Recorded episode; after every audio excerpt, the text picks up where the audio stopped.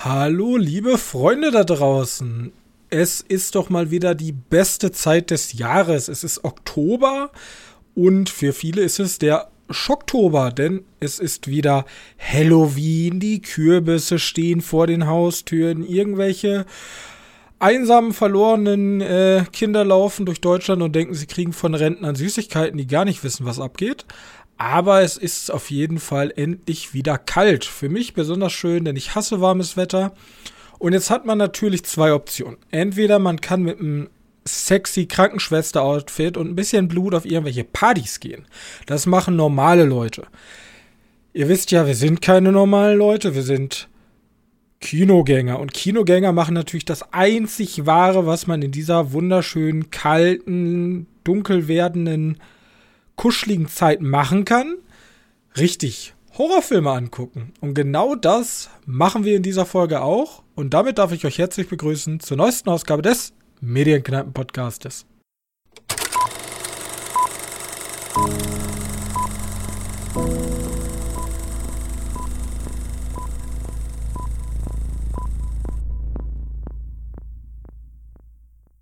Hallo und herzlich willkommen zur Folge 196 unseres kleinen Filmpodcastes.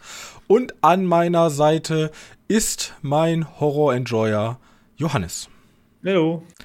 Denn, wie wir alle wissen, Oktober hat begonnen und Oktober ist Halloween-Zeit und Kürbiszeit und äh, Spukzeit und das heißt ähm, Horrorfilmzeit und wir haben auch für euch wieder Horrorfilme im Gepäck.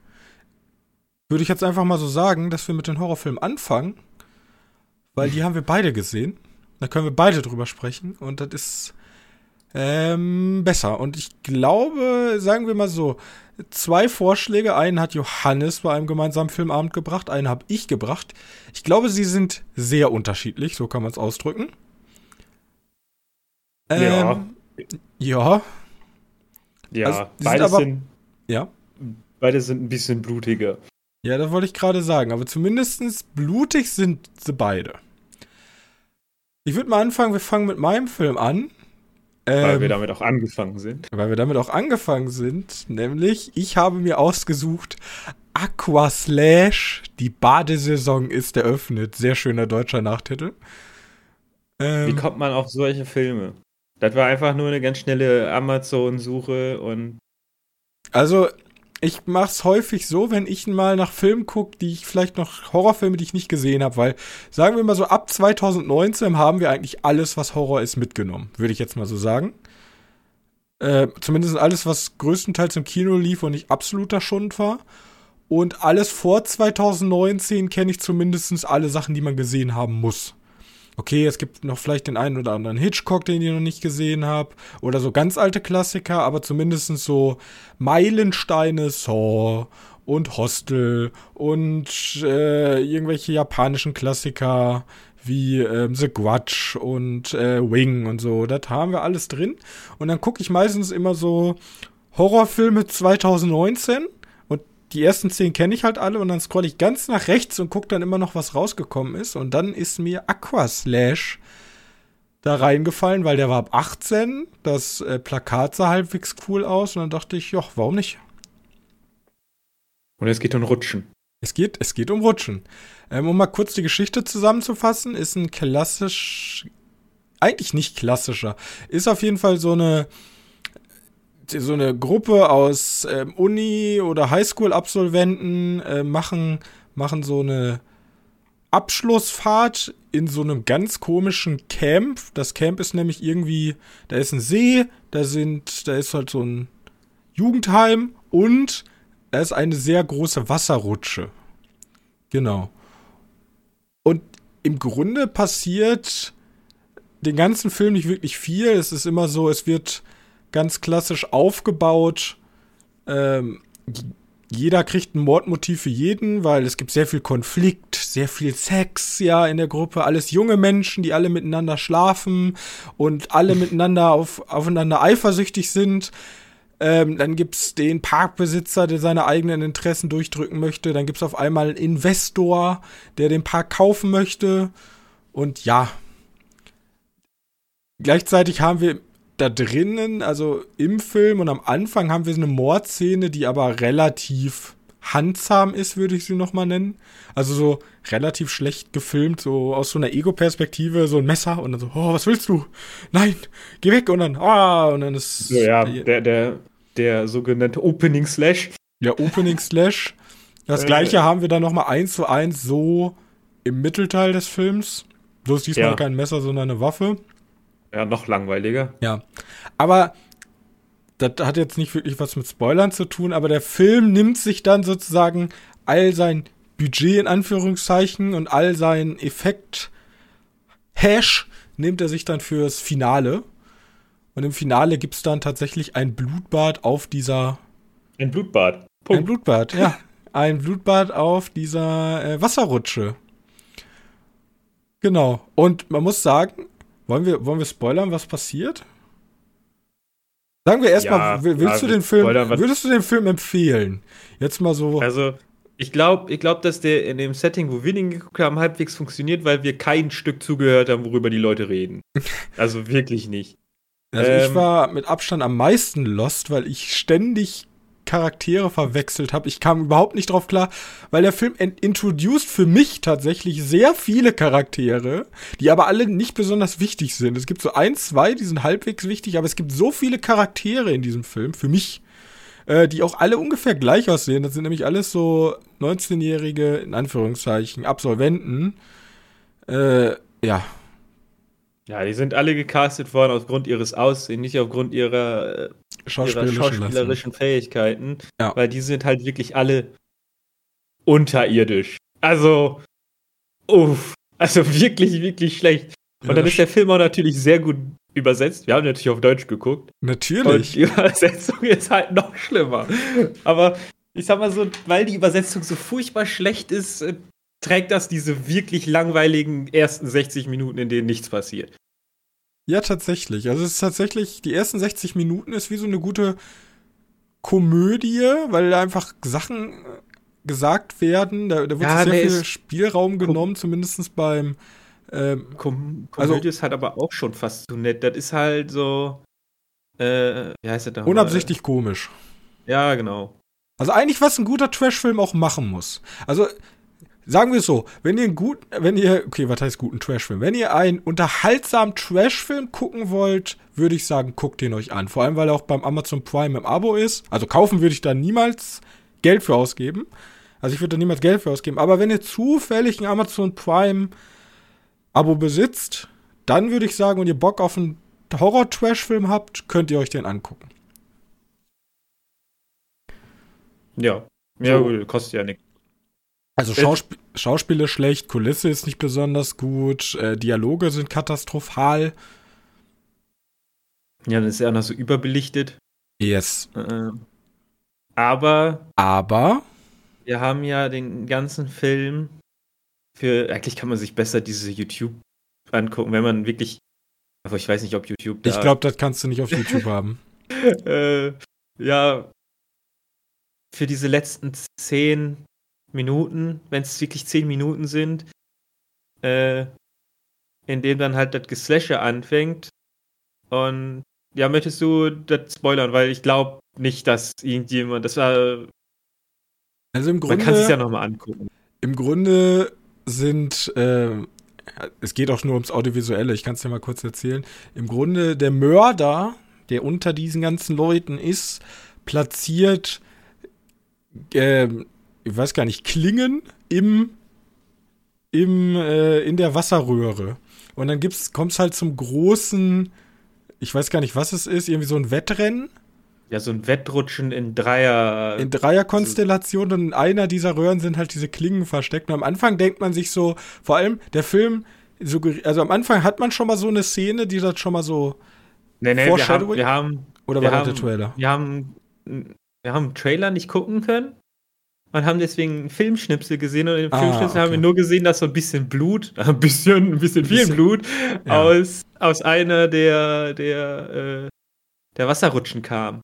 Ja, und ich hatte am Anfang aber Angst, dass der Film so den Cheapway geht, so Leute kommen oben, gehen oben rein und es kommt halt Blut und vielleicht ein paar ja, genau.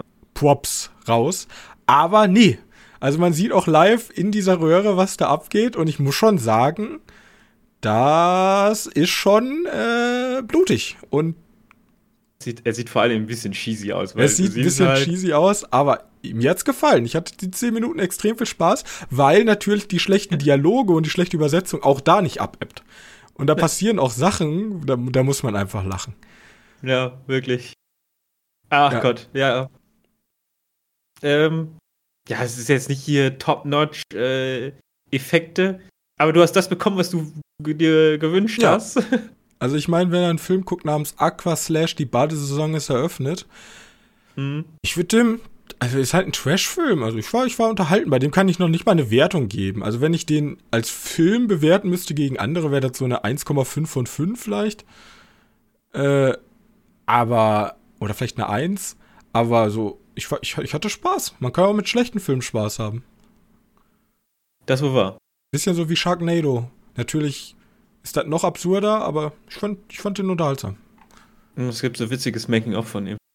Da Echt? Du der, ja, da siehst du nämlich, wie der, also der, diese Blades sind natürlich äh, CG in der Rutsche. Bis sie dann nachher dieses kleine nachgebaut haben.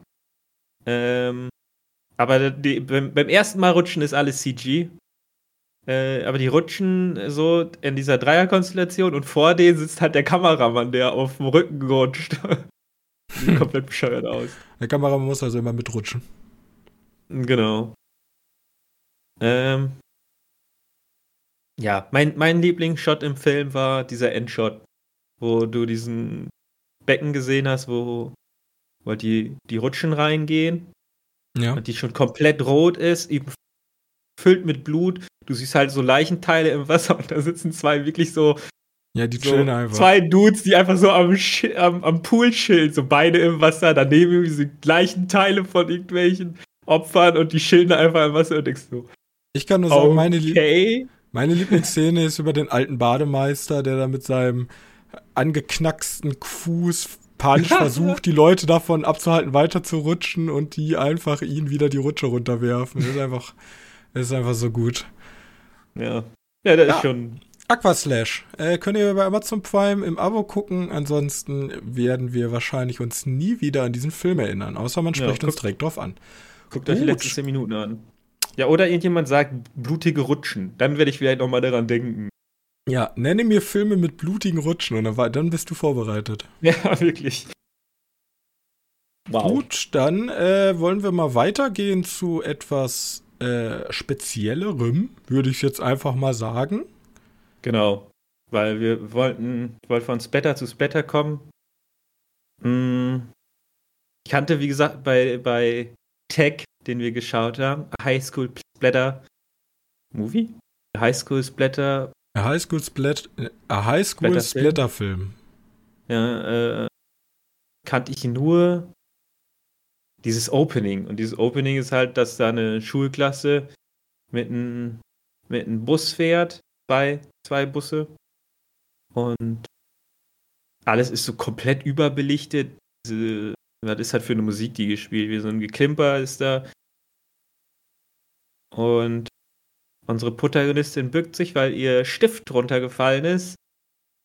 Und zack, beide Busse werden halbiert und alle da drin sitzen sind auch halbiert. Außer sie, weil sie sich gebückt hat. Und irgendwie ist jetzt der Wind schuld. Also sie rennt vom Wind weg.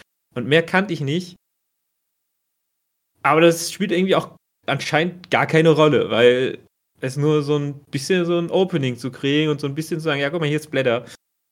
Ähm, aber in sich ist es, glaube ich, kein Film für, für, für nach Aquaslash ja, also es ist schon ein sehr krasses Kontrastprogramm. Äh, Fun Fact übrigens, unsere Hauptdarstellerin ist Österreicherin. Will ich einfach Echt? mal so gedroppt haben, ja. Rainer Twindle alias Mitsuko ist nämlich, also sie ist natürlich, hat sie japanische Eltern, ist aber in Österreich geboren. Wollte ich einfach mal so gesagt haben. Ähm, ja. Auf jeden Fall, äh, ja, Tag ist, ist komplettes Kontrastprogramm. Ähm, sehr japanisch, also sehr weirde Szenen, sehr weirde Szenarien, die da passieren. Ähm, teilweise auch, auch teilweise witzig, weil es halt so überdreht ist. Und man erwartet halt am Anfang, glaube ich, eher so eine schon fast spaßige Splatter-Gore-Nummer, die wir auch am Anfang kriegen. Die dreht sich dann aber schon in ein, ich würde sagen, ernstes Thema und kriegt ja. dann diesen ernsten, gesellschaftlich kritischen Unterton. Da will ich vielleicht gar nicht, also da muss ich gar nicht sagen, wie, wie der Film genau ändert, äh, wie der Film genau endet. Aber ähm, ja, also im Grunde die Protagonistin durchläuft sehr komische Szenarien, ob das jetzt, sie ist im Bus und wird von irgendeinem tödlichen Wind verfolgt oder sie ist in einer Highschool und kann sich eigentlich an gar nichts mehr erinnern, kennt die Leute da auch nicht, aber anscheinend kennt jeder sie. Und sie ist, sie, sie durchläuft sozusagen verschiedene Stationen wie in so einem Fiebertraum und muss versuchen, da irgendwie lebend rauszukommen. Ja. Und ja, das fasst das Ganze eigentlich auch gut, zu, gut zusammen. Also die Gore-Effekte sind schon ein bisschen cheesy irgendwie alles. Ja, weil es halt viel so zu übertrieben teilweise. Ja, viel zu übertrieben und auch ja, halt, weil es so viel ist.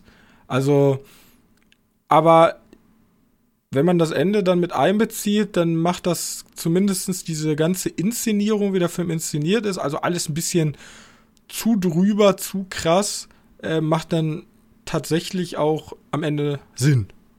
Am mhm, Anfang will ja. man es nicht glauben, aber am Ende macht es dann schon Sinn. Ähm, was, noch, was noch super weird ist, weil du guckst den Film und denkst dir, ja komm, was geht denn jetzt hier ab? Und dann ganz zum Schluss, ja, vielleicht eine, ein cheesy Ausweg, aber auf jeden Fall ein sinnvoller Aus. Ähm, was, war ich noch als sagen? Es glaube ich nicht der beste Splatter-Film zum, zum, zum danach gucken. Es gibt andere japanische Splatter-Filme, die, die noch bescheuerter sind, äh, die aber auch weniger Tiefe dabei haben. Weil der bringt ja wahrscheinlich auch irgendwo noch eine Tiefe mit. Ähm, der ist nämlich nicht umsonst, der ist von Sion Sono. Den kennt man vielleicht. Wir haben ja auch schon mal drüber gesprochen bei Suicide Circle.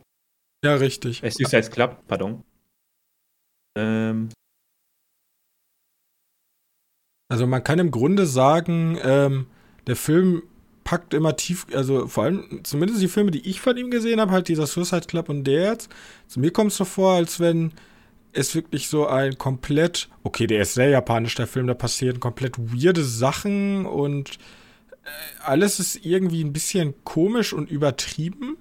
Und dann nimmt er immer so einen Dark Turn und sagt so, hier, guck. Äh, ja. Darum geht's eigentlich. Ich, mir hat der Film aber tatsächlich weniger gefallen als Suicide Club ähm, weil ich das Ende und die Aussage verstanden habe, wo er hin möchte, ähm, aber irgendwie fand ich es dann doch zu, also gegen Ende schon zu ähm, Vorschlaghammermäßig. Ja, genau. Also das, das, das, war, das war dann so alles zu, zu runterdestilliert auf ja. Ich weiß auch nicht, wie, wie häufig der da auf Shock Value gehen möchte, weil wenn der so übertreibt, wenn da so eine Lehrerin ist und die erst die Hand wegschießt und dann einen halben Kopf. Okay, ich weiß ja, wo du hin willst, aber ist wäre das nicht härter, wenn wenn es einfach nur realistisch wäre? Klar, dann kommen ja die Szenen, wo sie da rein wegrennt, alles explodiert. Aber hätte das nicht eine Wobei, das wird für einen Film im, im sich vom Film keinen Sinn ergeben. Naja, gut. Naja, ja. der, der Suicide Club ist ja auch irgendwie an sich, fühlt der sich härter an. Ähm, nicht unbedingt, weil der geerdeter ist, also. aber vor allem, weil es irgendwo ein bisschen nachvollziehbarer ja, und ich muss sagen, er war mir zum Ende hin auch ein bisschen zu lang. Also wir durchleben mehrere Szenarien und am Ende dachte ich mir schon, okay, ich habe jetzt, ich habe jetzt verstanden, was du von mir möchtest. Ähm, aber der macht, der gibt mir dann nichts Neueres dazu. Ja. Also, ja. Äh, je nachdem, wann du Ende definierst, stimme ich dir dazu. Also kurz vor Ende geht mir ein bisschen zu sehr, zu schnell die Puste dann aus. Und ja, also ich meine, Bus, dann sind wir in der Highschool, dann sind wir auf einer Hochzeit. Und dann hätte ich gedacht, so, okay, jetzt könnten wir mal abbiegen, aber dann macht er halt nochmal ein neues Kapitel auf. Und dann dachte ich mir so, ja, weiß ich nicht, ob ich das auch noch brauchte. Ob man das hätte nicht ein bisschen kürzer gestalten können, das Ganze, aber ja. Ja, ich glaube, der wollte drei Gesichter haben. Der hätte, glaube ich, dann erst was beim ersten, im ersten Drittel was streichen müssen, weil die Schülerin kriegt ja schon ja, mit genau. am meisten Time. Äh. Gut. Ja, Ja, da lässt sich nicht mehr darüber sagen, da ist auch schwierig, mehr darüber zu reden, ohne es ist ja was für, ist ja auch was für ein, ja, wie heißt das, für ein Januar. Für ein Japanuary. Ja. Also Gibt's alle ja. Leute, die äh, abgefahrenen Japano-Horror mit einer äh, gesellschaftskritischen Unterton dazu haben möchten, äh, viel Spaß bei Tech. Könnt ihr bei Amazon Prime im Angebot schauen. Yes. Gut. Hast du noch was Horrormäßiges? Weil ich, ich, ich gehe Ähm, nicht komplett ich in die andere Richtung, aber mein, meins passt zumindest nicht so gut zu den beiden, die wir jetzt gerade besprochen haben. Der Metz passt da eigentlich auch nicht zu, aber ich habe einen Krimi, je nachdem. Krimi, okay, hau raus. Oder einen Thriller, wie man es haben möchte. Den Ich Netflix-Dingens. Der Netflix-Dingens. Hast du den auch geguckt? Nee, Ja, Reptile hieß der. ich habe tatsächlich ähm, reingeschaut und ähm, gar nicht, weil ich gelangweilt war, sondern ich dachte mir, da, da, da, das ist jetzt gerade nicht mein, das ist nicht mein Boot, mit dem ich segeln möchte. Mhm. Ja, ja, ist halt eine, ist halt ein Krimi, Kriminalfilm. Es geht darum, dass der Immobilien Heini, wie heißt der, der verkauft Immobilien, man macht die schick und verkauft die. Äh, gespielt von äh, boah, wie? Justin Timberlake. Äh, dessen Frau stirbt, die wird ermordet in einer dieser Häuser. Und der Ermittler, Polizist, äh, Benicio del Toro, also gespielt von Benicio del Toro, äh, der will diesen Fall lösen. Und dann haben wir halt einen relativ normalen Krimi da, der teilweise ein bisschen lang ist, der aber eine super, super seltsame Kälte hat. Also der ist, der ist irgendwie langsam, aber zynisch kalt und auch, ich weiß ja nicht, wo sie da sind, aber das wirkt auch so, als wenn es da im minus 50 Grad ist. Äh, auch wenn es das nicht ist. Da wird es wahrscheinlich sogar warm sein. Aber weil alle Charaktere immer nur das Nötigste sagen, beziehungsweise nicht sagen, und Benicio del Toro die ganze Zeit nur guckt, wie er guckt, und mein Gott, wie der gucken kann. Schrecklich. Ähm, dann passieren halt im Krimi typisch ganz viele Charaktere, die kommen. Mm. Und die dann natürlich so verdächtigst die schon. Der Ex-Freund, Kanter, der sich sehr seltsam verhält, seltsam ausschaut. Gleichzeitig hat äh, der Toro noch ein Problem. Und ganz zum Schluss hast du jetzt Standard, den, wenn wir einen skandinavischen Krimi sch- Also, es Ja. ist ein amerikanischer Krimi, aber auch gemacht wie so ein skandinavischer Krimi.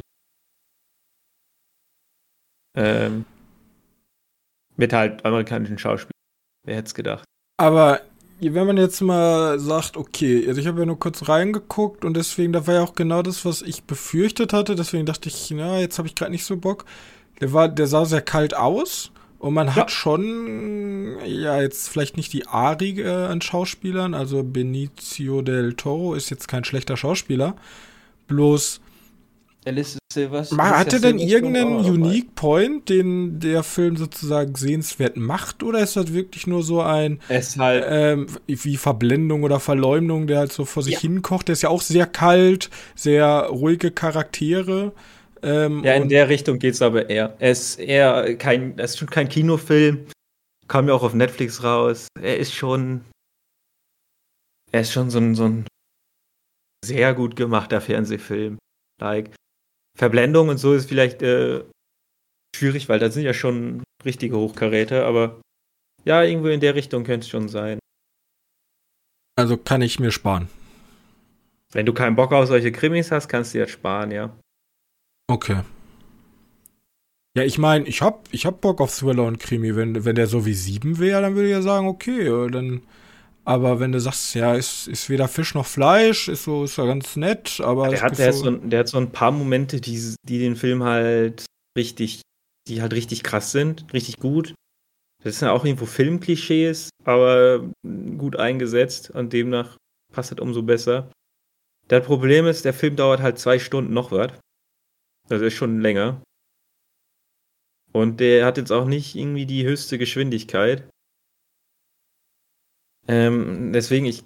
Aber konnte er sich denn durchgehend, äh, hatte der denn so von der Spannungskurve, konnte er sich denn durchgehend halten oder hatte der auch mal so, so Durchhänger, wo du dachtest, okay, Leute, jetzt ermittelt ja, mal ein bisschen schneller oder redet doch vielleicht mal ein bisschen mehr?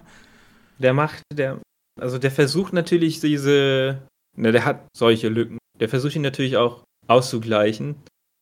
Gibt es ja mal so eine Szene im, im Krematorium, die, die für nichts da ist, einfach nur um so unnötige Spannung zu bauen, die aber auch einfach verläuft. Sie wird so inszeniert, dann läuft er durch, durch dieses äh, Leichenschau, also der Krematorium war es, glaube ich, auch nicht. Ich nenne es einfach mal so. Da läuft er dann da durch und da ist halt eine Gestalt, die vor ihnen mehr oder weniger wegläuft und die Kamera immer nur so, dass man nicht genau sehen kann, wer das ist und da ist Timberlake die ganze Zeit hinterher, wer ist das? Wer ist so, hey, wer sind sie? Und dann verschwindet der auf einmal. Okay. Und die Szene ist halt für nichts da, außer dass du jetzt mal kurz wieder ein bisschen Tempo reinbaust, damit da ein bisschen Spannung reinkommt. Vielleicht um noch ein bisschen über die Hintergründe zu sagen von denen, weißt du, dass er sich verfolgt fühlt. Aber wie gesagt, sonst anders, woanders für ist es nicht. Äh, ja, gut. Dann. Ja, wie gesagt, wenn, wenn, da kriegst du nicht viel Neues. Aber der hat so ein paar Momente, die wirklich gut sind. Die wirklich. Kann man gucken bei Netflix, ne? Ja. Genau. Da muss man überlegen, wenn man sich wirklich da zwei Stunden für opfern möchte. Gut, was man sich auch überlegen muss, ist, ob man sich theoretisch drei kleine ähm, Filme über John Wick angucken will, um genau zu sein, eher ein Sequel, eine Vorgeschichte. Ähm, nämlich The Continental ist bei Amazon gestartet. Und ja, was soll ich euch sagen? Ähm, Continental soll die Vorgeschichte von Winston Scott sein. Das ist ja der Hotelbesitzer mhm. des Continentals, den wir ja auch die ganze Zeit äh, kennen bei John Wick. Und wir haben auch noch einen weiteren Bekannten, nämlich äh, Miles. Das ist ja der Protégé, ähm, der ja gestorben ist, der Schauspieler. Ich weiß gar nicht, wie hieß er nochmal? Weißt ähm. du es noch? Ich komme jetzt gerade gar nicht auf den Namen. Ja, ich hatte ihn gerade im, im Kopf. Ach, Miles, ich sag kompletten Unsinn. Ähm, Aber Sharon, ich weiß, so heißt er. Ich, ich weiß, wie du meinst, ja. Ja. Äh, du meinst äh, Reddick, Lance Reddick, glaube ich. Ja. Und ja, ähm, The Continental wird erzählt in drei Folgen. Ah, ich, ich breche es jetzt mal runter auf so eine Stunde 20, eine Stunde 30 hier. Also ähm, pro Folge. Pro Folge. Okay. Und ja, ähm, der Film startet eigentlich stark, weil er startet mit so einem, ich würde mal sagen, so einem zehnminütigen Mini-Heist. Wir haben einen Charakter, der was aus dem Continental stiehlt und jetzt möchte Cormac, der damalige Besitzer, gespielt von Mel Gibson, er möchte es wieder haben, weil das ist ganz wichtig und die hohe Kammer, die kennen wir ja aus John Wick, die sagt auch, du, du musst das wiederholen, sonst äh, ziehen wir das Hotel hier ab. Genau. Und Winston Scott, äh, gespielt von Colin Waddle, der ist der Bruder von der Person, der diesen Raub auf das Continental gemacht hat.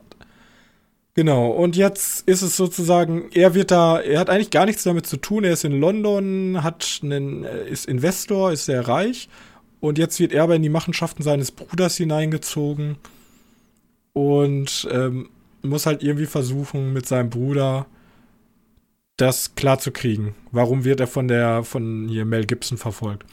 Und ja, der Film, also ich sag mal, die Serie hat ein paar Probleme. Ich als John Wick-Fan, ich würde bei so einer Serie natürlich eher lieber so ein bisschen mehr in diese Welt abtauchen, dieser Killer. Das passiert hier aber nie wirklich. Also die Welt ist eher, also wenn jetzt nicht Continental draufstehen würde, würde man es gar nicht so mitkriegen. Das ist, also es, es, werden hier und da mal ein paar Münzen, die wir kennen, rübergeschoben. Aber sonst ist diese ganze Killerwelt außen vor, wenn ich hier die, die hohe Kammer immer angesprochen werden würde. Und Mel Gibson spielt das an sich gar nicht schlecht, aber irgendwie das Drehbuch für ihn ist, also der, der hat nicht wirklich Fleisch, der Bösewicht. Der ist nicht, der ist einfach nur böse, weißt du?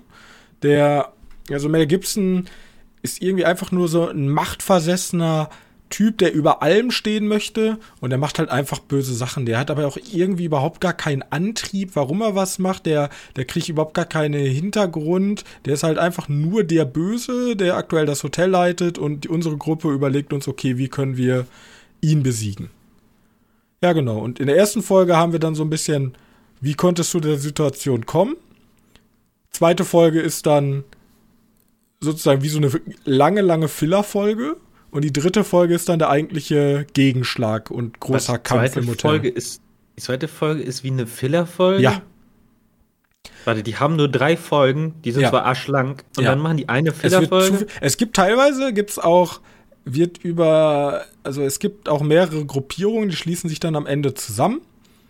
Und da gibt's eine so eine Gruppe, ähm, das ist ein Kollege von dem Dieb, ähm, die waren beide in Vietnam. Und der ist so illegaler Waffenhändler. Der verkauft so Waffen aus dem Kalten Krieg und aus Vietnam-Zeiten halt. Und der hat eine Schwester und die haben ein Dojo in Chinatown.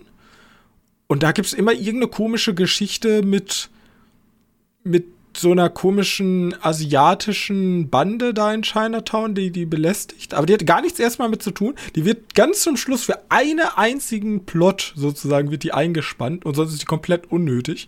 Und ab und zu mal so ein paar coole Kung-Fu-Kämpfe. Und das war's. Und das, das wirkt irgendwie so, das hättest du alles komplett wegstreichen können. Das ist einfach nur, die wussten nicht, was sie da erzählen sollen. Und du guckst im Grunde so einen sehr langen Film und hast in der Mitte aber so einen richtig langen Durchhänger, wo du dir so denkst, ja, irgendwie, irgendwie äh, wolltet ihr eine Geschichte über die beiden Brüder erzählen und wie er jetzt zum Hotel gekommen ist, aber da hättest du auch nur die letzte Folge zeigen können und vielleicht ein bisschen, also hättest auch auf zwei Stunden halt einen Film rausmachen können. Ja, und deswegen ist der Film eher so Hat unterdurchschnittlich. Also die Action-Szenen natürlich wieder gut choreografiert, da sind geile Sachen dabei, coole Kämpfe, coole Schießmanöver. Aber diese ganze John Wick-Essenz, die halt schon ein bisschen dazugehört, ne, das ist halt ja diesen, dieser Kit, der diese Action zusammenhält, ist halt dieses bisschen cheesy äh, ähm, Auftragskiller-Welt, die fehlt halt hier komplett und wird dann halt eher durch eher so belanglose Sachen ersetzt. Aber hatte der große Schauwerte?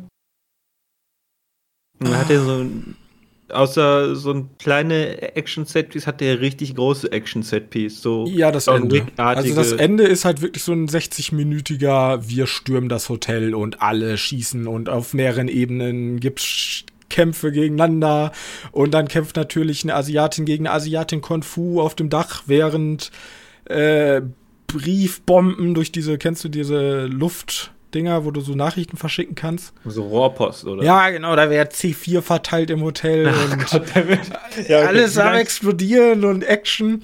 Und es gibt teilweise, es gibt so ganz kurz, denke ich mir, dann beauftragt Mel Gibson, beauftragt so einen ähm, Auftragskiller-Duo namens Hänsel und Gretel.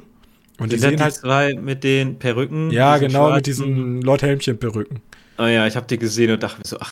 Die sehen halt weird aus, aber mehr macht man da auch nicht draus. So, die sind halt die weirden. Oder in dem Hotel läuft dann, also der wird gar nicht erwähnt, aber in dem Hotel kommen dann sozusagen die Killer, da wird Alarmstufe und alle wollen natürlich das Kopfgeld auf die Gruppe da haben, die das Hotel gerade stürmt.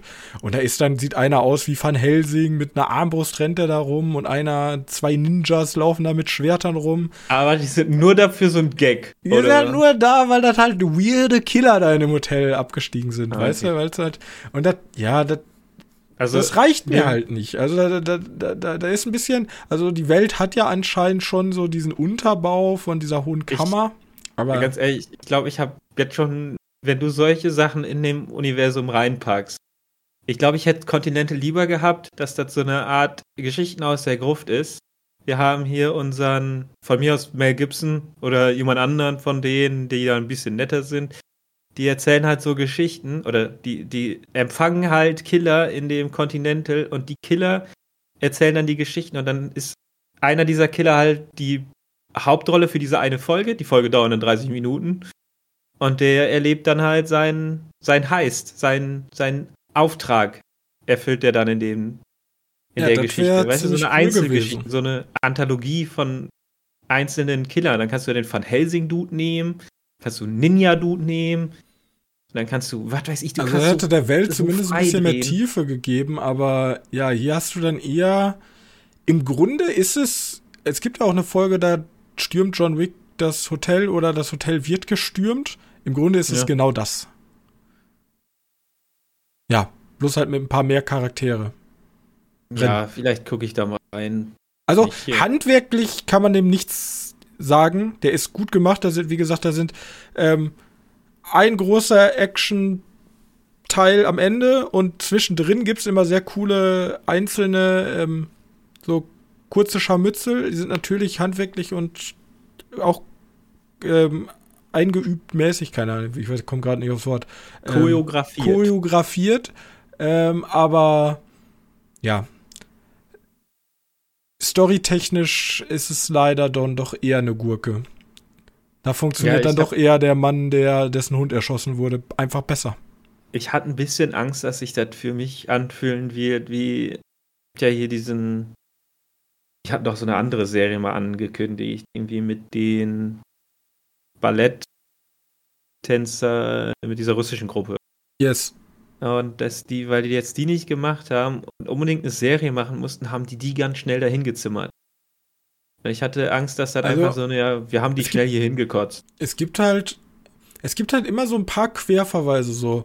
Ja, es gibt halt diese Münzen und es gibt auch eine Polizistin, die wird auch am Ende, ganz zum Schluss, ist die wieder, wieder nur für diesen einen Plot da, aber die ist halt drin und die ermittelt warte, halt. Warte, eine Polizistin? Ja, die, die, das ist noch so ein neuer Strang, der aufgemacht wird. Das ist halt eine Polizistin und die weiß, da geht's irgendwie welche Waffenhändler, also die ist auf diese Gruppe in Chinatown fixiert, aber sie weiß, in diesem Hotel ist irgendwas, was nicht ganz koscher ist. Und ihr Chef sagt immer, was in diesem Hotel passiert, lass die Finger davon. Da, das aber das ist doch also. super spannend.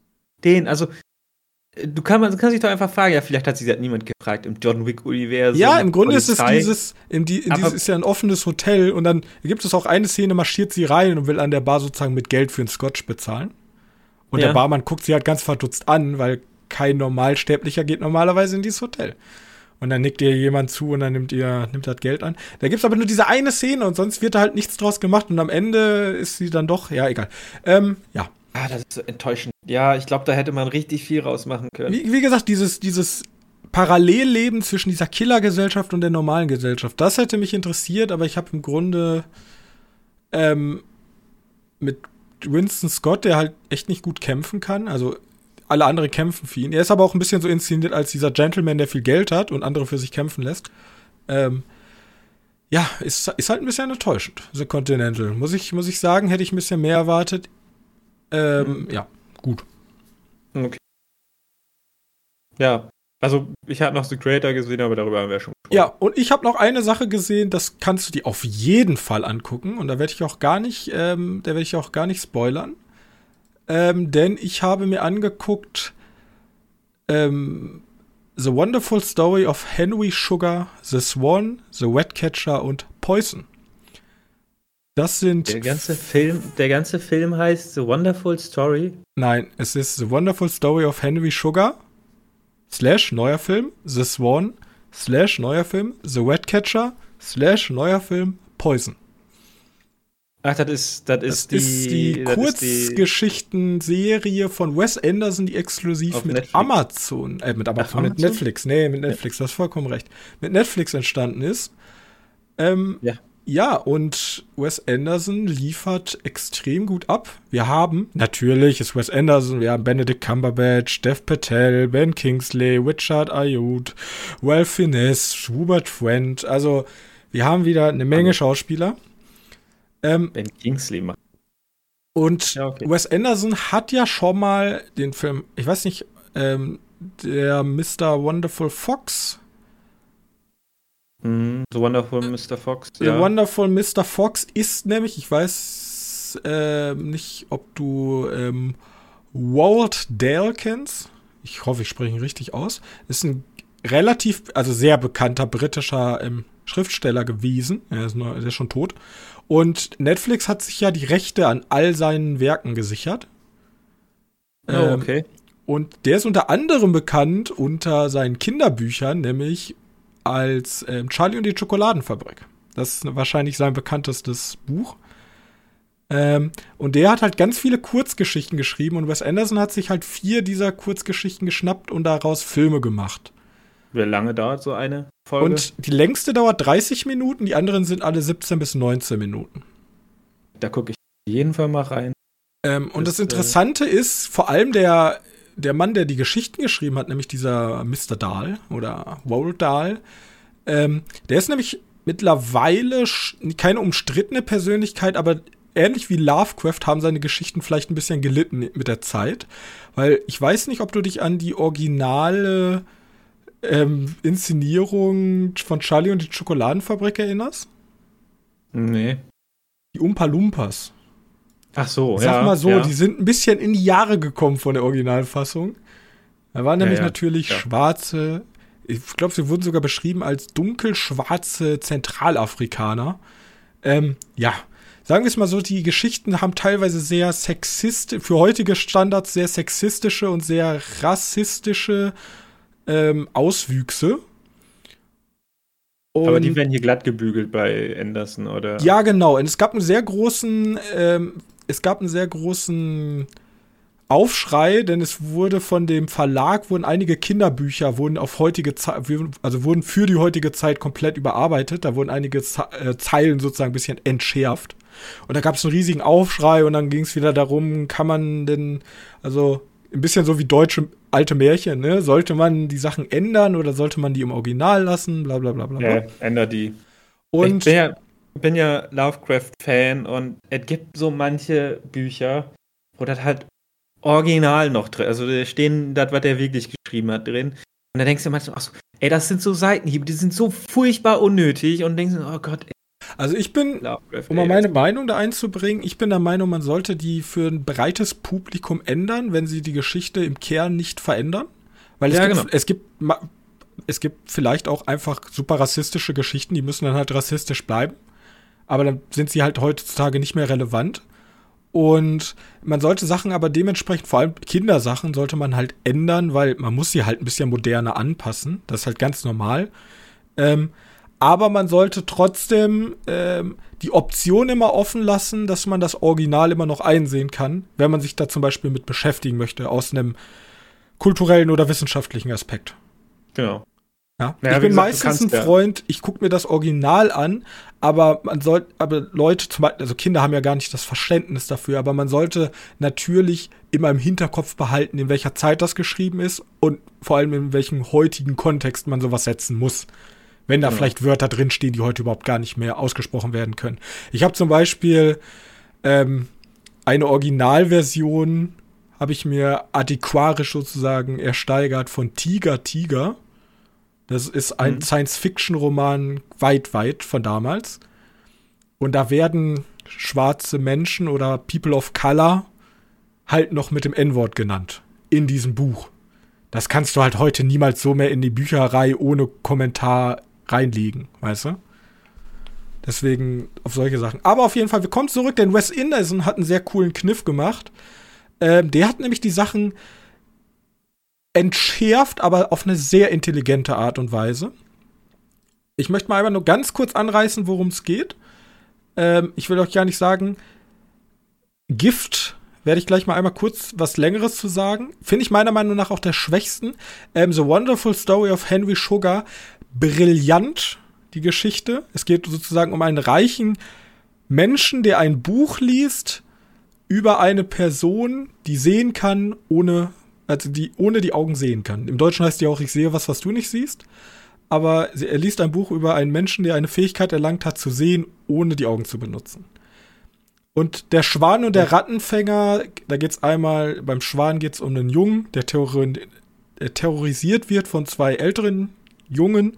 Und bei der Rattenfänger geht es um einen Rattenfänger, der sozusagen gerufen wird, um ein Rattenproblem zu lösen. Genau. Und Gift geht es darum, dass ähm, Benedict Cumberbatch ans Bett gefesselt ist. Ihm läuft der Angstschweiß von den, der Stirn, denn er glaubt, er hat die giftigste Schlange der Welt auf seinem Bauch. Die ist reingekrochen und hat sich auf seinen Bauch gelegt. Und jetzt versucht der ein, ein Bekannter von ihm und ein Arzt versuchen halt panisch irgendwie dieses Problem zu lösen und er darf sich halt nicht bewegen. Okay, aber die sind dann immer mit den gleichen Schauspielern oder? Sie sind immer, es sind immer diese sechs Schauspieler, die unterschiedliche Rollen einnehmen. Ab und also die wechseln okay. sozusagen die Hauptrollen immer mal wieder durch. Und ja, ich finde ja. du musst dir vorstellen, Wes Anderson kennst du ja, Stativ, sehr zentrierte Kamera, Pastellfarben, also ist eins zu eins Wes Anderson. Bloß hier in diesem Film geht er noch einen Schritt weiter. Dieses Wes Anderson ist Theater, vor allem in Asteroid City hat man das ja sehr stark gesehen, diesen Theaterfokus. Ähm, und hier gehen sie diesen extra Step noch weiter und du denkst dir teilweise, ähm, du liest ein, also das Buch wird gelesen von den Schauspielern und gleichzeitig ähm, im Hintergrund ist alles sehr theateresk. Um das mal zu beschreiben, ähm, wenn, wenn da jemand sagt so, also einer erzählt immer meistens aus der Ich-Perspektive, keine Ahnung, ähm, Henry Sugar ging, ging zu seinem Schlafzimmer, ähm, die Tür knarzte und das erzählt halt alles einer der Personen, der im Raum steht. und ich war angespannt. Ich sagte zu dem Person, er soll es schneller machen. Und dann sagt er halt, mach schneller. Und solche Sachen. Also dieser ganze Dialog findet immer durch die Person im Raum statt. Wir haben keinen Off-Text-Erzähler, sondern der Off-Text-Erzähler ist einer der Schauspieler im Raum. Ja, ich, ich kann mir vorstellen. Ja. Gleichzeitig laufen immer mal wieder Leute durchs Bild und, keine Ahnung, kleben Leute neue Schnurrbärte an, verstellen Requisiten, packen jemand eine Perücke auf. Und im Grunde denkst du, du bist auf einer Theaterbühne, die gerade da stattfindet. Und gleichzeitig denkst du, kennst du diese, am besten ist es, glaube ich, beschrieben, kennst du diese Bücher, wo du so Sachen rausziehen kannst, die dann so wie so 3D dargestellt werden? Ja, ja, die, ja. So klar. sind diese vier Kurzfilme inszeniert. Im Wes Anderson-Stil halt. Und bei, um jetzt mal einmal ähm, noch mal, also guckt es euch auf jeden Fall an. Und um einmal noch zu sagen, wie hat das entschärft? im West, also bei Poison, der wurde auch von, deswegen kam ich gerade als Vorbesprechung, als wir kurz äh, vor dem Podcast geredet haben. Ähm, Alfred Hitchcock hatte mal eine Serie, die hieß Alfred Hitchcock Presents. Da hat er auch Kurzgeschichten ähm, halt äh, umgesetzt. Und da war auch Poison bei, die jetzt auch Wes Anderson verfilmt hat. Und am Ende ähm, rastet, ich will gar nicht sagen warum, aber rastet äh, Benedict Cumberbatch, der halt auf dem Bett gefesselt wird, rastet halt komplett aus und beleidigt den Arzt. Und im ja. Originalen ist das ein weißer Arzt. Weißt du? Im Original ja. ist nur, der wird übelst beleidigt und hier beleidigt er den übelst rassistisch. Ja, und hier wird er gespielt von, ähm, der Arzt wird gespielt von, hier, wie hieß er? Äh, jetzt komme ich gerade nicht drauf. Äh, ben Kingsley als indischer Arzt. Und dann setzt, und im, im Original, im Original setzt er sich sozusagen ins Auto und, und sagt sowas wie, boah, ich glaube, ich brauche mal Urlaub. Und hier, hier entschuldigt sich sozusagen der Kollege von, von Benedict Cumberbatch, ähm, Dev Patel und sagt so, ich muss mich für meinen Freund entschuldigen, ich muss mich nochmal entschuldigen und halt, du musst dich für gar nichts entschuldigen. Und diese ganz leichten Nuancen, dieser Alltagsrassismus, Alltagssexismus, hat er hier ganz fein reingearbeitet, ohne Sachen komplett umzuschreiben. Er hat sozusagen einfach die Charaktere teilweise ein bisschen angepasst und guckt, also ich will gar nicht irgendwelche Geschichten spoilern. Wie gesagt, dieser Mr. Wonderful Sugar, brillante Geschichte, guckt euch auf jeden Fall ähm, die Kurzfilme von Wes Anderson auf Netflix an. Ja. Da sehe ich. Also ich habe es nicht gesehen, aber ich weiß Also tatsächlich geht gehen die geht's da wieder sehr auseinander was Kritiker angeht, obwohl ich glaube, die kriegen gerade enorm 5 von 15 von 10. Aber es gibt auch Kritiker, die sagen, denen ist das alles zu hölzern. Da wird sehr wenig geschauspielert, weil sehr viel Dialog sehr schnell abgearbeitet wird. Und die Schauspieler theoretisch eigentlich gerade gar keine Zeit haben, Mimik und so einzubringen, weil die ja so viel Text sagen müssen und so viel passiert. Aber allein die Geschichten und die Inszenierung und was die Geschichten erzählen, erzählen so viel übers menschliche Ich und über menschliche Interaktion zwischen diesen Sachen. Keine Ahnung, beispielsweise die, die der Spaß an, an Brutalität in einer Folge guckt euch die Sachen an und dann, dann schreibt mir, ich würde mich sehr interessieren, äh, schreibt mir gerne im Podcast, wie ihr äh, unter, unter der aktuellen Folge, wie ihr die Folgen gesehen habt. Weil, ja, die haben mich echt beeindruckt. Also ich habe vor gut 20 Minuten die letzte Folge noch hinter ähm, gesehen, deswegen, ja. Guckt euch an.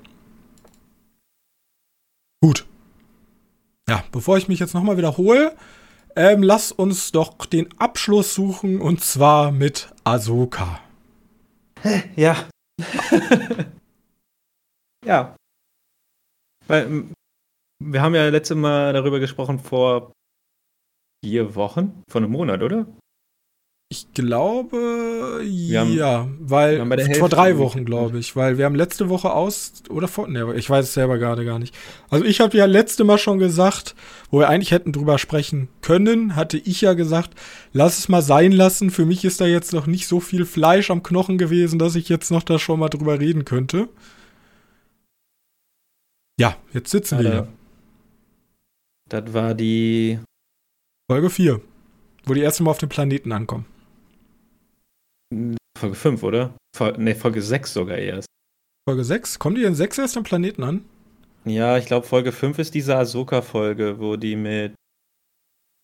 wo die mit Klonkriege nochmal kurz adaptieren. Nochmal ganz kurz ansprechen. Weißt du, das war diese Darth Vader sogar Anakin-Folge. Ja. Da im World Between Worlds Ach, und äh, nochmal hier Triggerwarnung, wir, wir spoilern, ne? Also, ich meine, wir sind jetzt bei Folge, wir sprechen jetzt über Folge 5, 6, 7 und 8. Wenn ihr die Serie noch nicht gesehen habt, guckt sie und kommt dann irgendwann mal wieder, wenn es euch interessiert, was, was wir davon halten. Mein Fazit ist, ist besser als Obi-Wan und besser als Boba Fett, was auch nicht schwer ist. Ich bin trotzdem enttäuscht und. Ich finde sie noch besser als Mando 3. Ja, da hat mir. Da, da, ja, ich fand Mando besser. Ich finde Mando als Gesamtkonzept besser und mir haben die Charaktere auch besser gefallen im Mando. Deswegen lasse ich Mando den Vortritt. Ich bin aber im grundlegend, also, dass manche Fans Dave Filoni hier feiern, als wenn er der Star Wars Messias ist, konnte ich jetzt, konnte sich jetzt nicht so rüber retten. Dafür hätte der irgendwie ein bisschen mehr Mut ins Feuer werfen müssen als mit der Serie. Vielleicht passt es auch einfach wegen dem Gesamtkonstrukt Disney nicht, dass Star Wars so Erfolg gekrönt ist, was die Fans halt wollen. Aber ähm, ja, ich war im Grunde enttäuscht, kann ich nicht sagen, weil ich erwarte nicht mehr viel aktuell von Star Wars. Ähm, aber ich war halt unterwältigt tatsächlich. Das ist so mein Endfazit. Kann ich schon mal vorwegnehmen für die Leute, die vielleicht nicht gespoilert ja, werden wollen. Ich kann schon mal sagen, dass mir halt nicht gefällt, dass ich habe gedacht, das wäre so eine so eine eine Serie und äh, also die gesamte Serie ist danach durch, mehr oder weniger.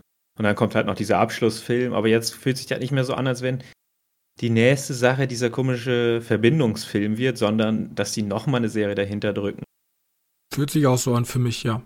Äh, ich meine, wenn du aktuell Ahsoka eingibst, ist die Top News, ist Ahsoka Staffel 2 bestätigt? Fragezeichen. Ja. Fände ich nicht schlimm, weil ich finde, mir machen die Charaktere viel zu viel Spaß dafür, die nicht zu sehen also der stärkste Charakter ist halt der von Ray Stevens gespielte Balance äh, Balen Skull. Irgendwie so, ne? Ähm, der Schauspieler ist ja leider verstorben. Deswegen ist da nochmal interessant zu sehen, wie sie da weitermachen. Vor allem, weil sie jetzt was Mega-mäßiges damit anreißen. Auch als Clone Wars Schauender erst nochmal wieder nachgucken musste, was das überhaupt zu bedeuten hat, weil ich da auch nicht so drin bin. Ähm, Ich kann dich da mal nachher abholen, wenn du da abgeholt werden möchtest. Ja. Äh, dann die, wie gesagt, ich weiß nicht, du musst mir erzählen, wie du, du Ezra aufgenommen hast. Das wäre noch für mich wichtig. Also. Also ich habe.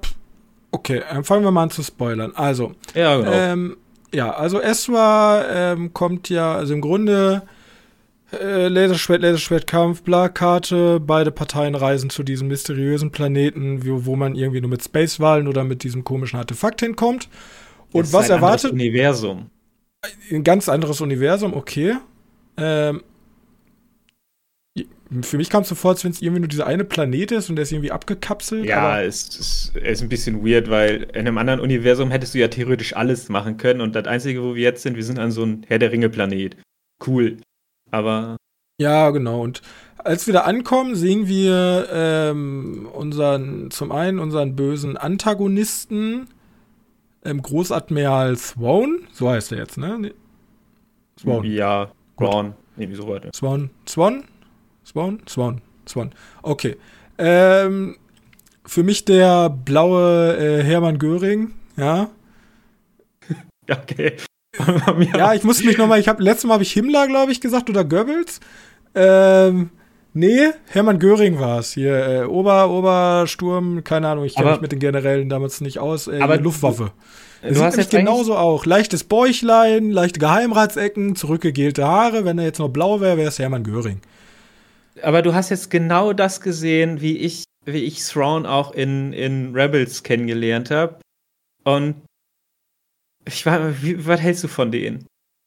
Weiß ich nicht. Also der, wenn ich sagen müsste, ich hab, ich, der kriegt ja überhaupt gar keine Charaktertiefe. Also das Einzige, was ich weiß, ist, er hält sich für extrem intelligent, weil er gibt so Befehle ja.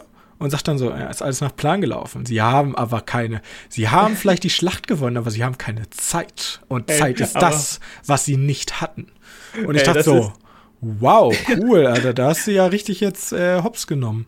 Ähm, ich denke ich denk mir nur so, genau das ist es halt auch die ganze Zeit bei Rebels. So, oh mein Gott, er ist dieser mega intelligente Taktiker und so smart und, und alle behaupten das und jedes Mal so, kommen dann unsere Helden, machen irgendeinen Scheiß, die, die Sturmtruppen kriegen nichts hin und mein Plan hat doch geklappt.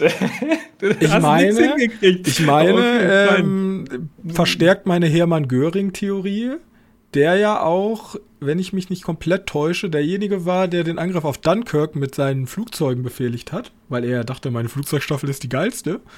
Und was ja auch richtig scheiße war und dann aber immer gesagt hat, hat funktioniert. Äh, war, war, war, total, war, war, war total äh, richtig gut. Vielleicht soll er ja so sein. Aber ich mochte, ich mochte das Schauspiel von, von Lars Mikkelsen. Ich weiß, der muss nicht viel machen, der muss halt nur dieser, dieser Dude sein, der böse guckt und blau ist. Ähm, aber das mochte ich. Bisschen rumstehen in, in Admiralsuniform und ein bisschen reden. Ja, also der ist, aber für mich ist halt ein Inhalt, ein bisschen fast wie Mel Gibson, der, der hat halt keine Backstory, dass ich wirklich jetzt dem, also der ist halt ein Imperialer, deswegen ist er böse, okay. Ja, ja genau. Ähm, gleichzeitig. Er, er, tut mir aber gut, den im Star Wars-Universum, weil ich muss jetzt, ich gehe immer davon aus, wir kriegen ja diesen komischen Film, diesen Mando Ahsoka-Film. Ja. Der, der kommen soll. Und in Mando 3, wie hieß er denn nochmal? Der, der Schurke da, der. Oh. Ich vergesse den Namen immer. Du meinst, aber du weißt, wie nicht. Du meinst den gespielt von. Äh Du meinst den imperialen The Clone Boy, der sich immer klont und dann irgendwelche Supersoldaten ja, genau, aus sich zu machen. Scheiße, wie heißt genau, der, der denn? Äh, da irgendwie ich find's heraus, während du äh, guckst. Moff Gideon. Moff Gideon. Ja, ich hab's auch gerade Genau. Den fand ich schon nach, nach Mando 1 nicht als coolen Antagonisten. Ich war happy, wenn, wenn er dann bezwungen war, mehr oder weniger in, in, in Mando 2. Aber ich hätte ihn auch jetzt nicht unbedingt gebraucht, nochmal in drei und dann irgendwie das Klontyp. Ich, dann ist mir lieber ein Typ, der blau ist und labert, dass er der krasseste Taktiker überhaupt ist, aber nur immer gelabert wird, dass er der krasseste Taktiker überhaupt ist, aber noch nicht wirklich gezeigt wird, ist mir da lieber als ein Klon-Dude nochmal. Ähm, vielleicht fusionieren die sich ja und dann kommt da so ein blauer Moff Gideon und der ist dann der krasseste überhaupt. Aber was ich sagen muss, also das ist ja irgendwie, also Manu hat ja schon das aufgemacht, im Grunde ist das ja, gibt so sechs, sieben Generäle mit Moff Gideon und deren genau. oberstes Ziel ist es halt Großadmiral Swan, Swan, Swell, keine Ahnung, äh, blau, blau, blauen Schlumpf wiederzuholen. Ja. Und der wird hier wahrscheinlich unter sich vereinen und dann gibt es einen großen Kampf mit Ahsoka und dem Rebellion, also dem neuen Republik und äh, Mit der Heimat 1. Ja, und ja, weil ich aber sagen muss, der Großadmiral hat auf jeden Fall, genau wie die Nazis mit Hugo Boss, äh, Style, ja. Die, der dachten sich, yo, wir nehmen uns japanische Kunst, dieses, ähm, diese Kunst des, was ist, wenn etwas kaputt ist, machen wir es mit goldener Paste, kleben wir es wieder zusammen. Die Klonarmee, ne? die sah auf jeden Fall fresh aus. Selbst sein Raumschiff sieht fresh aus. Selbst das Raumschiff ist mit Gold wieder zusammengeflickt worden. Ja, die Chimera. Ja. Also da muss ich sagen, rein von der, von den Prompts und von der, von der Kulisse, der, und, der, den Clone Trooper Statisten, obwohl sind ja keine Clone von Sturmtrupplern, die sehen Knorke aus. Selbst, dass sie sich einfach gesagt haben, wisst ihr was? Wisst ihr was? Wir gehen jetzt hin und packen dem Oberadmiral unserer Klontruppen machen wir so eine Aztekenmaske vorne dran. Ist schon wieder was komplett, ein komplett anderer Stil, einfach südamerikanisch. Äh, packen wir so eine Goldmaske davor. Der sieht aus wie so ein ähm, Aztekengott oder Maya-Gott, ich habe keine Ahnung. Azteken waren, glaube ich, mexikanisch. Ähm, hat auf jeden Fall eher in so einer babylonischen Richtung. Hat er babylonisch, auf jeden Fall geiler Style. Finde ich so gut, aus. hat mir gefallen. Dann haben die auch noch so ein paar Stofffetzen einfach random rum. Und dann versauen sie es mir aber, weil dann am Ende im Endkampf können die Hexen auf einmal Zombie-Klon-Trooper machen. Und dann dachte ich, okay. Ja, okay, ich schluck vieles, aber das ist jetzt alles ein bisschen, das ist jetzt ein bisschen alles wild durcheinander äh, gewurstelt. Also die, am Ende gibt es einen coolen Endfight und dann werden die Klone zu Zombies. Und dann dachte ich mir, das ist vielleicht ein bisschen zu viel gewollt jetzt gerade. Ja, das ist ta tatsächlich gar nicht mal neu. Das haben die schon in Clone Wars gemacht. Äh, das war so ein bisschen absehbar, dass das passiert. Dass da. Aber ich wusste nicht, also. Ich habe jetzt erst gedacht, ja, die werden halt einfach nur wiederbelebt und kämpfen dann nochmal ein bisschen. Ja, aber die sehen ja aus wie Zombies. Aber die sind halt literally wirklich Zombies. Das sind einfach richtige, so richtige 0815 Zack Snyder äh, Zombies. Ja, es gibt sogar so eine, so eine Aktszene, wo der versucht zu beißen oder so. Ja. So, okay, ja. Das war mir, das war mir, das war mir ein bisschen, das war mir jetzt ein bisschen zu viel. Ja, ich denke so, mit der Magie, die die da reinbringen, von mir aus. Und ich fand es tatsächlich auch ein bisschen underwhelming. Also ich fand den Kampf zwischen unserer Hexe ähm, Boah, fandest du? Ich fand, das war mit ein Highlight der Serie. Ja, also. ich fand es aber auch schon wieder, irgendwie jeder braucht ein Schwert heutzutage. Wir haben Dark Sword, dann gibt es ein Hexensword. Also ich weiß nicht, wo die ihre ganzen Schwerter herziehen. Ja, okay. Ähm, weiß ich nicht. Also das ist alles so ein bisschen, das ist mir zu edgy. Also ich kann als cooler Bürger, kann ich nicht sagen, dass ich das mag, weil ich fühle mich da ein bisschen zu, also das ist mir, fühle ich mich unangenehm, ja. Das ist ein bisschen zu cringe gewesen tatsächlich für mich. Ja, ich, ich weiß nicht, wieso jetzt ein Schwert wurde, könnte ja eigentlich auch alles andere sein. Aber meine Vermutung ist halt, die wurde halt einfach gefragt, ey du, also die, die die morgen spielt, welche, mit welcher Sache kannst du am besten umgehen, weil die ist ja irgendwie Martial Arts Expertin, Stuntfrau, alles. Dann heißt es, ja, ich mag so Einhandschwerter, so Klingen. Damit kann ich ganz gut umgehen. Damit habe ich geübt. Ja, gut, machen wir dir. Und dann dann macht er mal einen krassen Kampf. Ähm, Rosario Dawson, vielleicht nicht die krasseste. Äh, also, ja, aber, aber, wenn wir jetzt mal einmal runterbrechen. Sie kommen auf diesen Herr der Ringe Planeten an. Genau. Da sind komische Schildkröten-Steinviecher. Ja, mit genau. denen unser Ezra Butcher, gehen wir übrigens bitte auf Ahsoka und auf die Besetzung. MNS Fundy, den Ezra Miller, äh, Bridger spielt, der sieht auf dem Bild 1 zu 1 aus wie Gino von den Rocket Beans. Ein bisschen jünger und ein bisschen lauchiger. Warte, 1 zu 1. Wo? Wenn du auf Ahsoka gehst und dann Besetzung anklickst, dann siehst du ja die ganzen Bilder. Ja. Und dann Ezra Butcher. Gino so auch? Ja, das ist Gino. Hundertprozentig. Auf jeden Fall. Wir lernen Gino kennen. Für mich ist, das jetzt äh, immer, für mich ist das jetzt immer Gino. Ja, ähm, das ist, das ist der aus, aus The Inspection, hatten wir ja schon drüber gesprochen. Auf jeden Fall, er wartet halt da und äh, unser, unser Protagonistin freut sich. Und dann besteht halt der, die restlichen drei Folgen bestehen daraus. Drei oder zwei, weiß ich gar nicht. Ähm, die sind, die tingeln da mit ihren Steinmenschen rum, sie werden angegriffen, besiegt zwei, die. Letzte zwei Folgen waren das. Ähm, dann kommen Klontruppen, sie werden angegriffen, sie besiegen sie. Also immer, irgendwie kommt mir so vor, als wenn die in den letzten zwei Folgen einfach komplett das Pacing weggeworfen haben und einfach immer wieder kämpfen, fertig, kämpfen, fertig, kämpfen, fertig, Abspann. Ja, ich glaube, die letzte Folge, also die zweitletzte Folge ging ja so ein bisschen darum, dass, dass sie die beiden Grey Jedis mehr oder weniger nochmal trennen und Ahsoka auf die, auf die anderen beiden trifft. Also es geht, also die, die zweitletzte Folge ist so eine Wiedervereinigung und dann, na, wir schmeißen doch noch einfach Klone wieder drauf. Dann müssen sie damit fertig werden. Und dann, ja, so ein bisschen wiederholen tut sich das in der letzten Folge dann auch mal. Assi, you mean. Ja, aber ähm, mehr kann ich dazu nicht sagen. Also da wird jetzt halt ein Film oder eine zweite Staffel und dann ein Film kommen. Zweite Staffel. Ich kann, kann kurz eine Sache sagen, die mich extrem wütend gemacht hat. Jo. Die mich extrem. Ja, weil.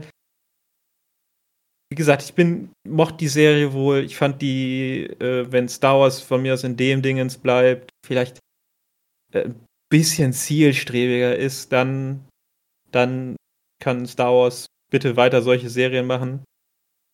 Ähm, wenn die mir dabei versprechen, dass Andor nichts antun. Ähm, ist alles fein. Aber dieses, diese Endszene, äh, so theoretisch haben Ahsoka und Sabine verkackt.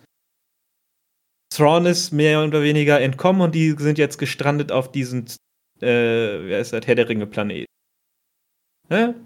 Ja. Und die grinsen die ganze Zeit. So, ah ja, wir haben es geschafft. Ja, hi, wie geht's? Ja, wie geht's auch? Ja, ey, wir haben es geschafft auf diesen Planeten. Grinsen sich die ganze Zeit an. Ich denke mir so, nein, ihr müsstet am Boden zerstört sein, weil ihr verkackt habt. Anscheinend der biggest threat für die Republik ist entkommen. Zwar mit Ezra zusammen, aber naja. Ja. Fein. Fein bei mir. Warum sind die so am Grinsen? Der drückt mich auf. Also. Aber wir können jetzt abschließen. Wenn wir, wenn wir das Thema jetzt abschließen, Star Wars Serien.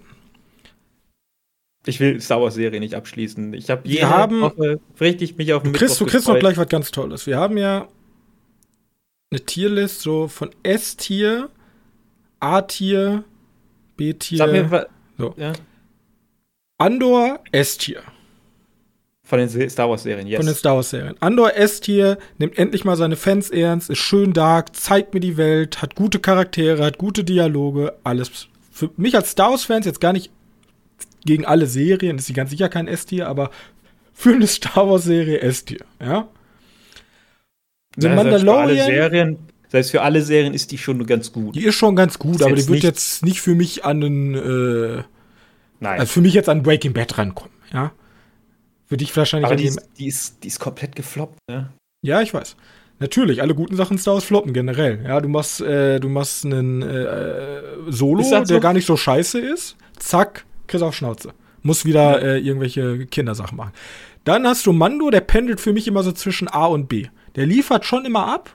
Warte, warte, willst du die Staffeln einzeln drängen? Nee. Oder? Ich sag immer, komplettes Franchise, Mando pendelt zwischen A und B, ist genau dazwischen ab und zu gut. Also ST ist es für mich nie gewesen, aber es ist, also A ist ja richtig gut. Ne? S ist perfekt für mich so, wie es, wenn davon mehr.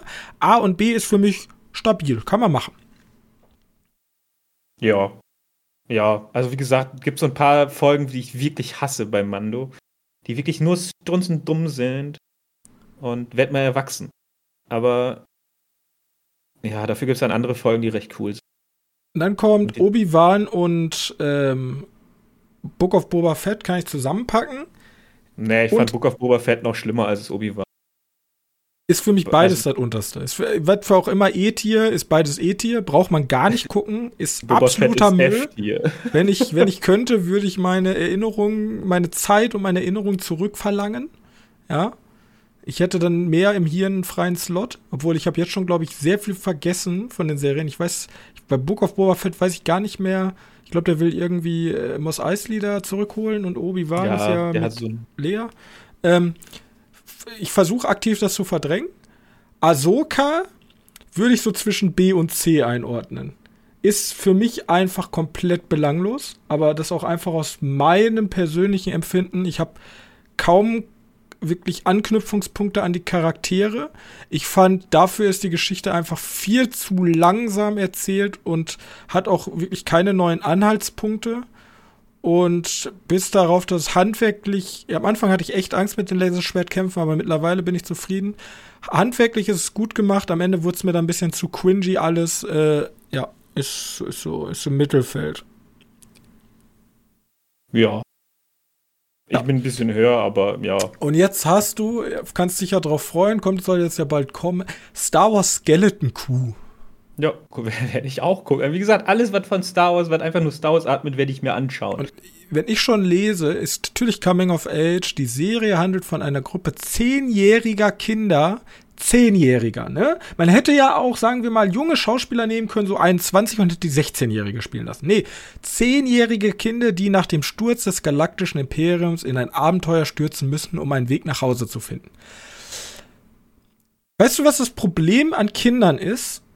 können das, meistens nicht schauspielern. Die können meistens nicht schauspielern, ganz genau. Es gibt Kinderschauspieler, die können sehr gut schauspielern. Ich glaube aber, Disney findet aktiv die, die es nicht können. Ja, Der, die gucken aktiv Leute an, die nicht gut schauspielern können.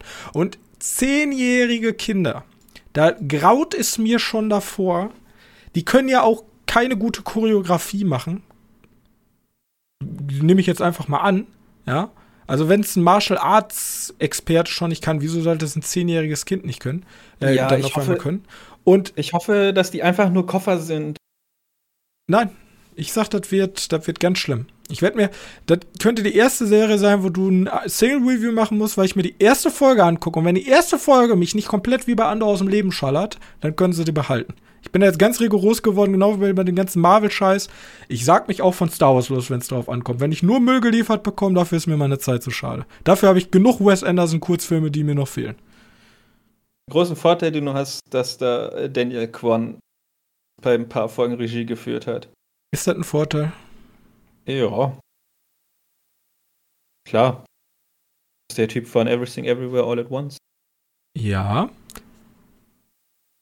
Ja, da kommt drauf an, wie viel Macht der da hat. Luffy steht fest, aber ich hoffe, wie gesagt, das hat einfach nur, dass die Kinder alle Koffer sind und Jude Law muss. Ach, du meinst so wie in Obi-Wan? Ja, ich hoffe ein bisschen weniger als in Obi-Wan, weil in Obi-Wan ist ja eher Obi-Wan. Der Koffer? Pack. Ja, ja, ich meine, hier sind es, es handelt über zehnjährige Kinder. In Obi-Wan war ja der Ding jetzt, es handelt über, über Wahn und dann, ach ja, Gut. Ja, deswegen. Also, ich, ich gucke sehr missmutig auf diese ganze Disney-Sache und ich innerlich hoffe ich tatsächlich, tat, ich hoffe einfach, Disney verkackt's richtig, geht daran pleite und irgendwer Gutes holt sich die Star Wars-Lizenz. Das ist so meine letzte Hoffnung, die ich habe. Keine Ahnung, durch Irrung und Wirrung landet die Star Wars-Lizenz bei HBO oder so. Bei Man Warner? Kann ja noch, ja, man kann ja noch mal. Ja, aber dann bitte bei HBO auch. Dann muss es bei HBO unterkommen. Hm. Bei den Guten, nicht bei den Bösen, nicht bei den DC-Leuten, sondern bei den Guten. Man darf ja doch, man darf ja noch mal träumen. Ja, ich meine, HBO waren noch die Leute, die ähm, die Dingens-Serie gemacht haben, die Watchmen-Serie. Ja, ja, klar. Hast du die mal gesehen? Äh, nee, hab Solltest du machen, bevor du Skeleton gut guckst, das ist nämlich wirklich deine Zeit wert. Das ist nämlich eine gute Serie. Die ihre Doch, Fans. Die, Man die, weiß ja nicht, vielleicht ist ja Skeleton Crew auch meine Zeit. Okay. Wo, Diesen O-Ton müsst ihr alle im Kopf behalten. Den werde ich abspielen in dem Podcast, wenn die äh, Review von Johannes kommt. Genau diesen O-Ton. Ich habe mir die Minute Notiert, der O-Ton wird vorher abgespielt, wenn Johannes seine Review macht. Ja? Ja. Ja gut, ich habe ja noch nichts, ich habe ja noch nichts. Äh, nee, das ist auch keine Wette, ja, nix, aber. Kann ja gut werden. Du musst missmutig in solche Sachen reingehen. Nee. Nee, bei Star Wars muss man missmutig nee, reingehen. Bei Star Wars immer relativ nicht dran. Also da ist so, Hoffnung ist natürlich da, dass was Tolles wird. Aber wenn es jetzt auch nichts Gutes wird, dann gucke ich mir die einmal an und nicht zweimal. Dann wird die bei den Rewatches, wird die halt nicht mehr beachtet. Der große Vorteil der Skeleton Crew hat, ähm, der macht mir dein Universum, bearbeitet der nicht so wie Star Wars 7, 8 und 9. Weil, wenn ich jetzt Star Wars in der Zukunft sehen möchte, dann muss ich immer daran denken, dass ja, irgendwann kommt halt Raider rein, ne? Und die ganzen anderen Lauben und die First Order und so ein Scheiß. Äh, und da tut weh. Aber die Skeleton Crew spielt ja wahrscheinlich nach drei, zwischen vier und zwischen drei und vier. Ähm, meine Hoffnung ist ja gut, wenn die schlecht ist, dann passiert das halt da so eine kleine Sub-Story. Ich kann äh, euch sagen, ich werde mich offiziell vom Franchise distanzieren, sobald die eine Serie über diese komische Roller-Gang aus Boba Fett machen. okay. Dann distanziere ich mich offiziell davon und werde sämtliche Erinnerungen an Star Wars hier aus meinem Leben äh, tilgen. Dann ist, dann ist vorbei. Dann haben sie das ich wie so ein Sargnagel. Ich habe noch eine interessante News, ganz schnell. Okay. Eine interessante News zum Abschluss. Im Februar nächstes Jahr hast du schon mal von Hessbein Hotel gehört? Nein. Das ist auf YouTube eine Anima Animationsserie, die sehr progressiv ist. Hast du schon mal von Hell of a Boss gehört? Nein. Okay, halb so wild. Äh, Animationsserie, nicht für Kids, sehr progressiv. Ähm, die. Doch. Ja. Hello, also ich, hab's, ich musste es mir gerade angucken, aber das ähm, Hello war Boss ist doch noch gar nicht bei uns verfilmt, oder? Ist doch gar nicht in Deutschland verfügbar. Nein. Also nur die Serie. Das ist ja so eine Animationsserie auf Amazon. Ja, sehr YouTube. progressiv. Ich habe es nämlich mitbekommen, auf TikTok ist das eine relativ große Sache. Genau, und Hesbein Hotel ist so ein Pilot, den die mal irgendwann vor ein paar Jahren gemacht haben. Der hat endlich seine Heimat gefunden, nämlich Amazon Prime in Zusammenarbeit mit A24 hat die Serie lizenziert. Und die kommt halt im Februar und die kriegt dann auch noch eine zweite Staffel, tatsächlich. Also, mal gucken, wie die wird. Okay. Du kannst den, kannst den Ding jetzt angucken. Da gibt es ein bisschen Gesinge und so dabei. Äh, ich mochte die, den Webtoon immer gerne. Der ist aber nichts für Kids. Ja, ist schon. Da werden schon Leute weggemetzelt. Okay. Und Sex Positive sind die auch alle. Also die, die kriegt, die haben jetzt ihren, ihren Streamer gefunden. Okay. Und das finde ich gut. Und Amazon Prime finde ich deshalb gut, weil ich da einfach rankomme. Ja, vielleicht kriegt ja ähm, Hellover Boss auch mal. Ja, die sind ja schon in der zweiten. Ja, aber irgendwann mal in Deutschland Release. Warum? Ist auf Englisch. Gell? Ja, ich, wo kann man es denn gucken? Ja, einfach auf YouTube. Kann man auf YouTube gucken? Ja. Also? Wusste ich nicht. Ah, ich habe jetzt gar nicht darüber geredet, wie geil ich den Soundtrack von Ahsoka. Naja, egal. Hört euch den Soundtrack an, der ist gut. Alles klar. Das sind doch weise Worte zum Schluss. Ähm, gut. Dann wär's das auch für diese Woche gewesen, wenn ihr uns einen Gefallen tun wollt, dann habt ihr zwei Optionen. Nummer eins. Ihr werdet CEO von Disney und stellt uns an, dass wir Star Wars retten. Das ist aber optional. Option zwei ist, die ist nicht optional. Geht in eurem Podcast, Tool, App, was auch immer eurer Wahl und lasst doch mal eine nette Bewertung da. Ja, ich, ich verlange gar nicht eine 5 von 5, ja, aber das wäre natürlich schön. Und ein paar nette Worte so. Ja, finden uns nämlich auch andere Leute und dann kann unsere Community weiter wachsen. Das soll es auch gewesen sein. Ich bedanke mich recht herzlich bei euch und wir sehen uns nächste Woche wieder. Bis dahin. Tschüssi. Tschüss.